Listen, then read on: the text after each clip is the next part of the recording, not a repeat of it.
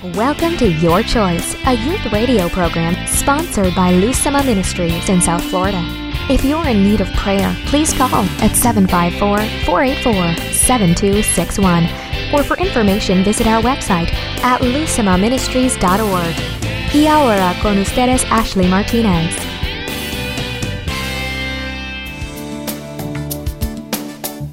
Hello and welcome back to 2 Minutes with Ashley Martinez, a new segment here in Your Choice Capsules so that we can spread the Word of God in a manner of 2 minutes, 5 minutes, or however the Holy Spirit will let us talk here today. Today we're going to be talking about chasing the wind. Let's begin. As a teenager, I've been asking this question a lot recently because I am a young adult. I want to experience the world. I want to have fun. I want to be with my friends. But at the end of the day, after hanging out with my friends or doing something fun, I realized how it could distract me from even communicating with God or having a relationship with Him. So I asked, why is everything in this world a distraction? Everything good in this world a distraction? And then I remembered that it's because I am not of this world.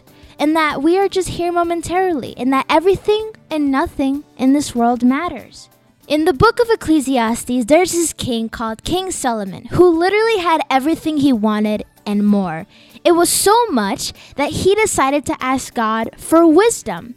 And with that wisdom throughout his whole life, he found that nothing in this world matters. A guy who literally had everything his heart desired at the end of the day, at the end of his time here on earth, he found that everything he had and everything he has done didn't matter. In chapter 1 of Ecclesiastes, verse 12, it says, I, the teacher, was king of Israel, and I lived in Jerusalem. I devoted myself to search for understanding and to explore by wisdom everything being done under heaven. I soon discovered that God has dealt a tragic existence to the human race. I observed everything going on under the sun, and really, it is all meaningless like chasing the wind. We as humans try to find pleasure in things that don't matter. We look for satisfaction in our life. We look for something to keep motivating us, to keep filling us up, something to look forward to in this life. Maybe a relationship, maybe wanting to become rich, or maybe graduating first in our class. All of these dreams are just a distraction.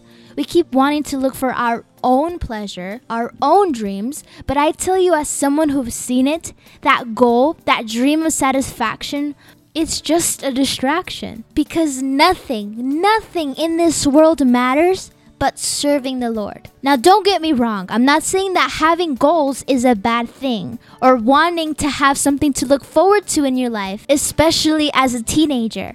All I'm saying is that that shouldn't be the only focus in your life because those dreams may never come or they can lead you down the wrong path. But listen to what Ecclesiastes chapter 11 verse 9 says. Young people, it's wonderful to be young. Enjoy every minute of it. Do everything you want to do. Take it all in.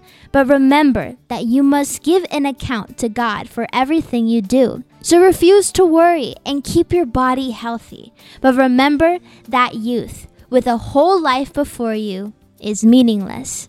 We were put on this earth to serve, love, and worship our God. If hearing that brings you sadness, anger, doubt, confusion, or to put it simply, you don't like it, you have not really met the living God of creation. Because everything you're looking for in this moment, this purpose, you will find it in Him. Ecclesiastes' ending remarks states, But my child, let me give you some further advice. Be careful, for writing books is endless, and much study wears you out. That's the whole story. Here's now my final conclusion Fear God and obey His commands, for this is everyone's duty.